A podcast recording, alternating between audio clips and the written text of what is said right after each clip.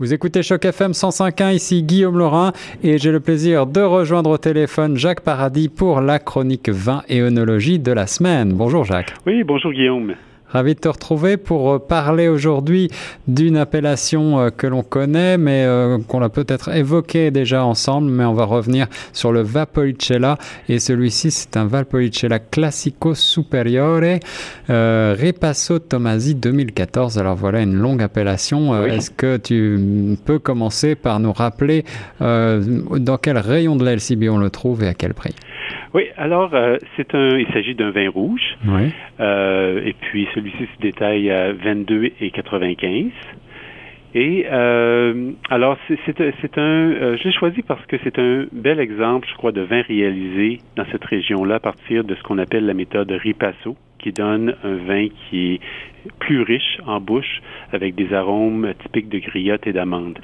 D'accord. Alors Valpolicella, on est euh, plutôt dans le nord de l'Italie, si je me souviens bien. C'est exact, dans le nord-est de l'Italie. Alors c'est tout près de Vérone, la région.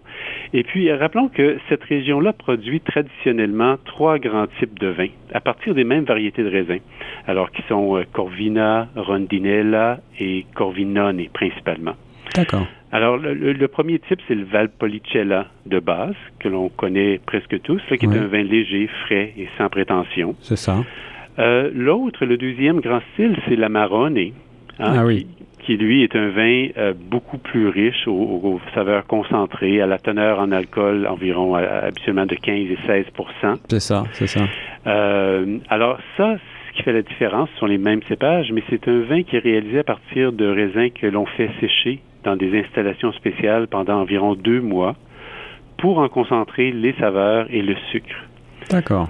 Et puis le troisième grand style dont on voit moins souvent sur nos tablettes ici, qui est plus rare, c'est le Recchiotto et qui est fait comme la marronnée à partir des raisins séchés, mais euh, dont on arrête la fermentation euh, en cours de, de, route, de manière à ce que le vin soit doux.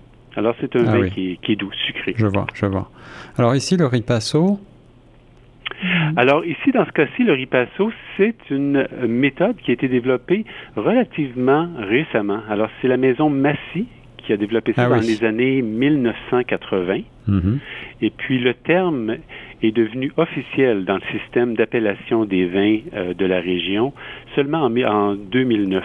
Ah oui, c'est très récent. Alors c'est très récent, mais depuis ces, années-là, on en voit de plus en plus sur nos tablettes parce que c'est un vin qui est apprécié euh, de, des amateurs et, des et, euh, également de, ceux qui, qui, sont vraiment connaisseurs, parce que c'est un, un vin qui offre plus de richesse, plus de corps que le Valpolicella, mais tout en conservant le, les, certaines caractéristiques du Valpolicella. D'accord, je vois, je vois. Alors, euh, la méthode de production, à quoi elle consiste C'est, euh, on, peut reconnaître peut-être le, français repassé derrière ripasso. C'est vrai. Alors, mais repasser, dans ce cas-ci, ça signifie repasser le jeune vin de Valpolicella que l'on vient de faire sur le marc d'Amarone. Alors, le marc, ce sont les résidus de peau ah oui, euh, c'est ça. De, la production du vin d'Amarone. Donc, ce sont des pots un peu séchés, quoi. C'est ça. Sauf que dans ce cas-ci, pour cette méthode-là, on ne les presse pas. Ce que l'on va utiliser pour faire le ripasso, ce sont les résidus, les pots et tout ça, mais qui n'ont pas été encore pressés. D'accord, donc ils sont probablement plus riches. Plus riches, c'est exact. Alors avec encore euh, une certaine quantité de sucre et tout ça. Alors on ajoute euh, certaines quantités de euh, pots de, de, raisin dans la cuvée de Valpolicella, mhm. ce qui va avoir pour effet de euh, enclencher une nouvelle fermentation du vin, ce qui va élever le niveau d'alcool et puis qui va approfondir les saveurs également du vin. Une méthode bien, euh, bien à elle que je ne connaissais pas, le ripasso. Alors ce, ce, ce vin, le, le, ripasso Tomasi 2014, il s'agit d'un classico. Est-ce que tu peux nous rappeler euh, cette mention? Oui, alors un classico pour euh, tous les vins de, tous les vins italiens signifie que le vin provient de la région d'origine. D'accord. Et la région d'origine, ça signifie habituellement une région qui est plus petite et qui est le plus souvent aussi la meilleure région, c'est-à-dire Mm. les, les meilleurs vignobles. Et dans ce cas-ci, ça veut dire que les- les- la plupart des vignobles sont à flanc de coteau. Alors, ils bénéficient d'une meilleure exposition au soleil. C'est ça, c'est ça. Euh, par la suite, au cours des années, la zone a été agrandie euh, pour euh, incorporer plus de producteurs, mais euh, la zone classico est considérée comme euh, une zone supérieure. La meilleure, la meilleure. Et le, et le terme supérieur, il a, il a une signification bien à lui? Oui, euh, également. Alors, dans ce cas-ci, pour le Valpolicella, ça signifie que le vin doit avoir un minimum de 12% euh, d'alcool D'accord. Et il doit être vieilli un an avant d'être commercialisé. Ah oui, c'est ça. Et par- parce que d'autres vins qui n'ont pas cette mention-là peuvent être euh, mis en marché dès, euh, dès le mois de, de février. Ah oui, des vins Alors, nouveaux, quoi. Hmm. C'est cela. Alors, et, mais dans ce cas-ci, dans le cas du, de- du vin que l'on présente aujourd'hui, il a été vieilli pendant 15 mois dans de grands tonneaux de chêne de Souvlénie. Alors, il n'y a pas d'influence vraiment du bois, ce sont de- des immenses barriques. C'est plus pour euh, le, le- le- de- des conditions idéales, finalement, de, de vieillissement avec une oxygénation euh, lente. Et puis, euh, six mois ensuite en bouteille. Alors après avoir appris avec toi à lire euh, l'étiquette de ce vin Valpolicella Classico Superiore Ripasso Tomasi 2014, est-ce que tu peux me parler du style de ce vin qui résulte de cette méthode de, de- de vinification? Oui. Alors, c'est ça. Ça nous donne un style, euh, finalement, qui est à mi-chemin entre un amarronné, un amarronné qui est beaucoup plus cher, qui se vend en raison, justement, de, la, de, la- de tout le processus de Eh oui. séchage et tout ça. Alors, c'est difficile de trouver un amarronné pour moins de 35-40 dollars. Euh, mais on retrouve un certain caractère, une certaine richesse de l'amarronné dans le Valpolicella Ripasso. Et euh, en même temps, on retrouve l'espèce de fraîcheur du Valpolicella. Alors, il, il est à mi-chemin entre les deux. Et puis, les euh, euh, Valpolicella Ripasso se détaillent habituellement entre, je dirais, euh, 17 et 25 dollars. C'est ça, et celui-ci est 22,95, donc on est tout à fait dans la moyenne. Euh, Exact. 2014, c'était une- une- une- un bon millésime pour ce vin? Euh, dans la région, c'est un millésime difficile.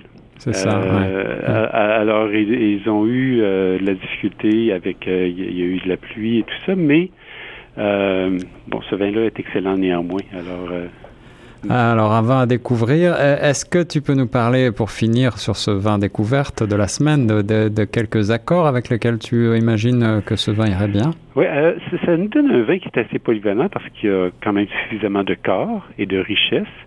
Alors, euh, on peut penser évidemment à des mets plus corsés, aux saveurs plus relevées comme un risotto, des pâtes en sauce tomate ou avec des champignons, des escalopes de veau, Mhm. ou même avec euh, de l'agneau, par exemple, euh, alors cuit euh, à ce temps-ci de l'année là, sur le sur le grill. Euh, et puis c'est euh, euh, aussi un vin qui est excellent à prendre, par exemple, après un repas avec un fromage à pâte ferme, Oui, oui. un fromage vieilli comme peut-être un parmesan ou un pecorino. c'est ça, un vin qui a, qui a du caractère. Un, Oui, un- oui. un fromage qui a du caractère. Oui, tout à fait.